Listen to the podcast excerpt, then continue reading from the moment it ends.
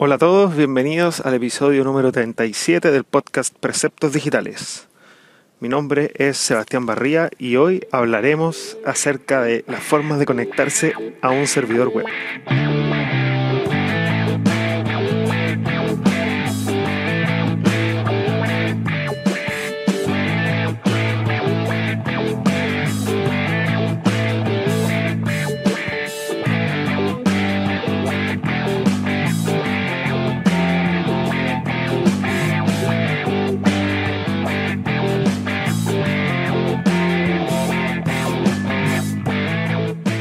Espero que estén todos muy bien.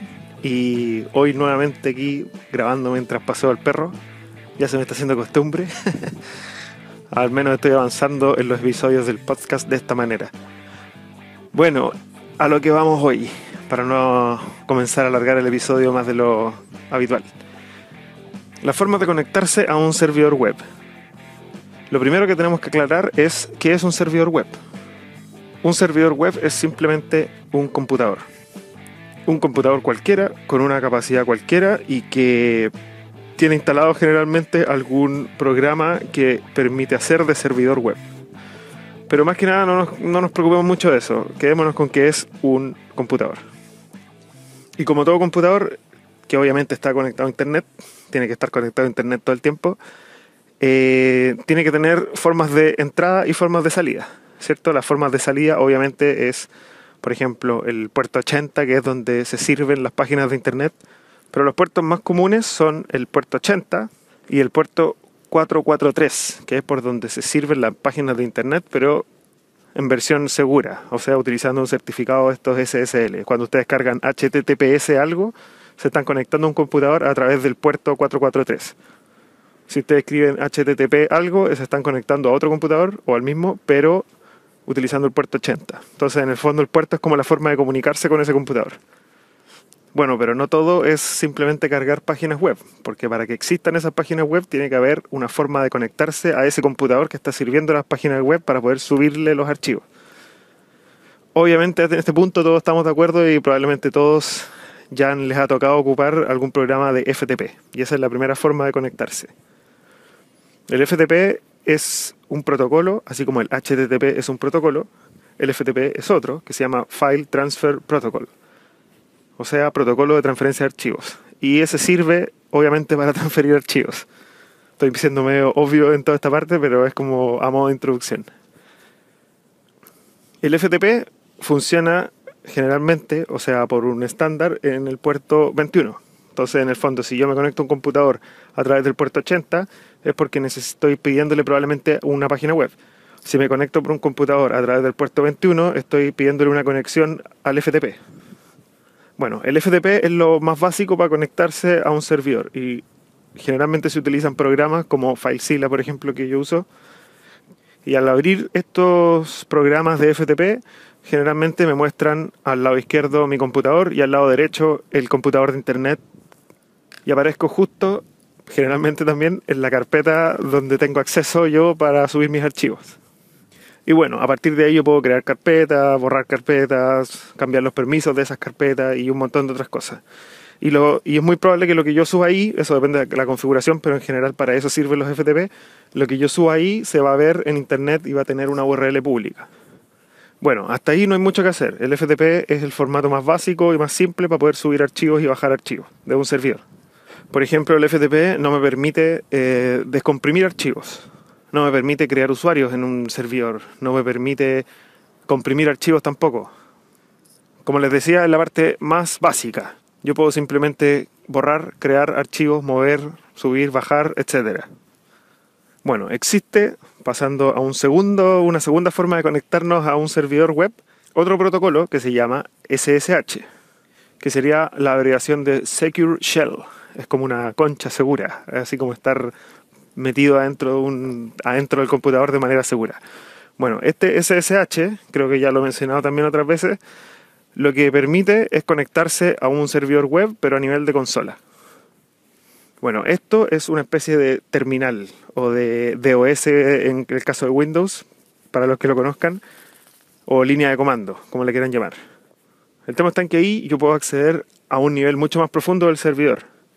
Finalmente yo me estoy conectando al servidor, en este caso probablemente no para subir archivos, pero sí puedo crear archivos, copiar archivos, editar archivos. Puedo también llegar a subir archivos.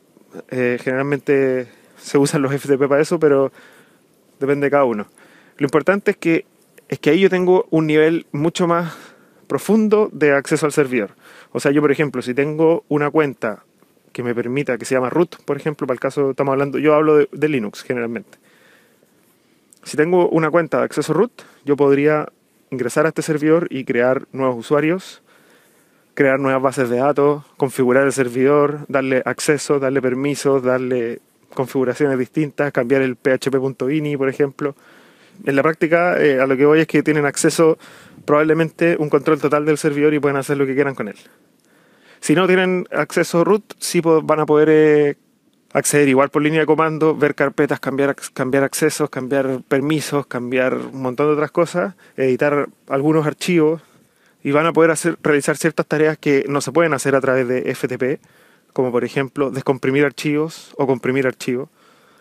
Eh, y de hecho, en mi caso, ese fue como el primer acercamiento que yo tuve a SSH. Por ejemplo, lo que hice fue, las primeras veces que accedí por SSH, me conecté a la consola, me metí a una carpeta en particular y descomprimí un archivo. Y me di cuenta, por ejemplo, cuando una vez que subí un WordPress. Claro, el WordPress pesará, no sé, 30 megas, no me acuerdo, no sé cuánto pesará en este minuto, pero supongamos que pesa 30 megas y, y que descomprimido pese 50. Subir 50 megas por FTP es una tortura. y es simplemente porque el computador está presentándose, por decirlo así, cada vez que tiene que subir un archivo distinto. Entonces, bueno, en mi caso lo que yo hice la primera vez, como acercamiento a esta consola SSH, subí un WordPress comprimido, luego me conecté por SSH y accedí a la carpeta donde estaba este WordPress y lo descomprimí. Y me di cuenta que eh, haberme, de haberme demorado una hora en los otros procesos, como lo hacía siempre, me demoré seis minutos, cinco minutos. Bueno, a partir de ahí uno empieza a darse cuenta de que este tipo de acceso es muy bueno, muy beneficioso y que uno puede empezar a acceder a los servidores y empezar a modificarle cosas, a cambiar el PHP INI, y eso significa poder ampliar la memoria del servidor, eh, los límites más que nada, eh, la cantidad de archivos que uno puede subir y, ahí uno se empieza a meter de a poco. Así que se lo recomiendo. Eh, además de todo esto, es un protocolo seguro, por algo se llama Secure Shell donde todo lo que yo hago va codificado, donde todo lo que yo hago además queda, queda registrado en un log y por lo tanto los administradores del servidor pueden ver todos los movimientos que yo hice o que otra persona hizo, en el caso que ustedes sean los administradores. Así que bueno, es la forma más completa, por decirlo así, de acceder a un servidor web. Entonces, bueno, ya tenemos dos formas. Una es el FTP, que es para acceder a subir archivos. Otra que es el SSH, que es para acceder a nivel de consola, y va mucho más allá de los archivos. Y queda una tercera forma, al menos de las que yo conozco, que sería el SFTP. El SFTP es un protocolo que se llama Secure FTP, que en la práctica es lo mismo que el FTP para un usuario normal. O sea, por ejemplo, a ojos míos es lo mismo. La única diferencia es que es seguro. El SSH, no lo había comentado, se conecta a través del puerto 22. El FTP se conecta a través del puerto 21. Y el SFTP también se conecta a través del puerto 22. Entonces, si se fijan, el SFTP en la práctica es conectarse al FTP a través de las credenciales del, de SSH. Bueno, eso por seguridad siempre es lo recomendado. O sea, ojalá incluso que el, que el servidor web no tuviese acceso a FTP y sí tuviese acceso a SSH. Y la gente que necesita usar FTP lo use a través del puerto 22 con SFTP. Incluso si ustedes acceden a FileZilla, van a ver que cuando te pide los accesos para conectar, dice usar protocolo y uno elige entre SFTP o FTP. Y el resto de la información es lo mismo, un usuario, una clave, etc. Bueno, la diferencia entre el SFTP y el FTP, como les decía, a ojos de una persona normal, es simplemente la forma de conectarse que estamos hablando de conectarse a través de una forma segura donde probablemente todos los, datos que pasan y que van y vienen deben venir encriptados. Así que obviamente es mucho más seguro y hay que darle prioridad a eso.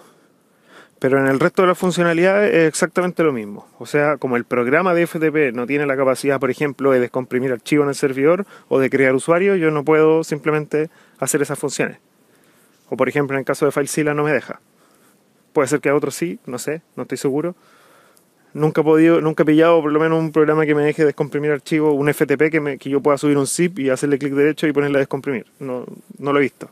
Lo cual no significa obviamente que no haya. Si ustedes conocen, por favor pónganlo en los comentarios porque, como siempre les digo, la idea es que todos aporten y compartamos conocimiento. Y bueno, esas son las tres formas que yo conozco al menos de conectarme a un servidor web.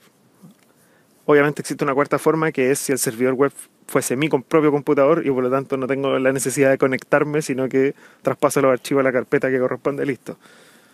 Pero eso ya no es conectarse, así que queda fuera de este episodio. Bueno, mis recomendaciones, como les decía antes, como una forma de aportar más que simplemente mencionarles las tres formas de conectarse, es que intenten siempre lo posible de conectarse vía SFTP y ojalá desbloquear los accesos FTP, más que nada porque esos accesos son inseguros cuando el programa FTP le manda al servidor los datos del usuario y la contraseña, se los manda sin encriptar, eh, le manda la clave ahí desnuda, como se dice. Así que bueno, SFTP es, la, es mejor y, y, SSH también es mejor. Ojalá puedan darle una vuelta a SSH, tal vez hacerlo como lo hice yo al principio, una primera aproximación donde uno simplemente se mueve de una carpeta a otra, va, viene, descomprime un archivo y por ahí uno empieza a entender ciertas cosas y de repente empieza a ver la memoria disponible que tiene el servidor, crear una carpeta y así. Uno después con el tiempo, me pasó a mí, eh, ya empieza a, aprender a manejarlo y aprender a usar esto. Incluso uno puede ocupar, que no es lo recomendable, pero en ciertos casos uno puede empezar a ocupar línea de comando directo a través de PHP y uno empieza a ver que empieza a aumentar la capacidad de las cosas que uno puede empezar a desarrollar. Así que bueno, se los recomiendo al menos echarle una mirada o, una intentada. Bueno, eso es todo por este episodio. Como siempre espero recibir sus comentarios en el sitio web preceptosdigitales.com y los invito a todos a seguirnos en Twitter arroba preceptdigitales y en Facebook en la página Preceptos Digitales. Un abrazo a todos, que estén muy bien. Nos vemos en un próximo episodio. Chau.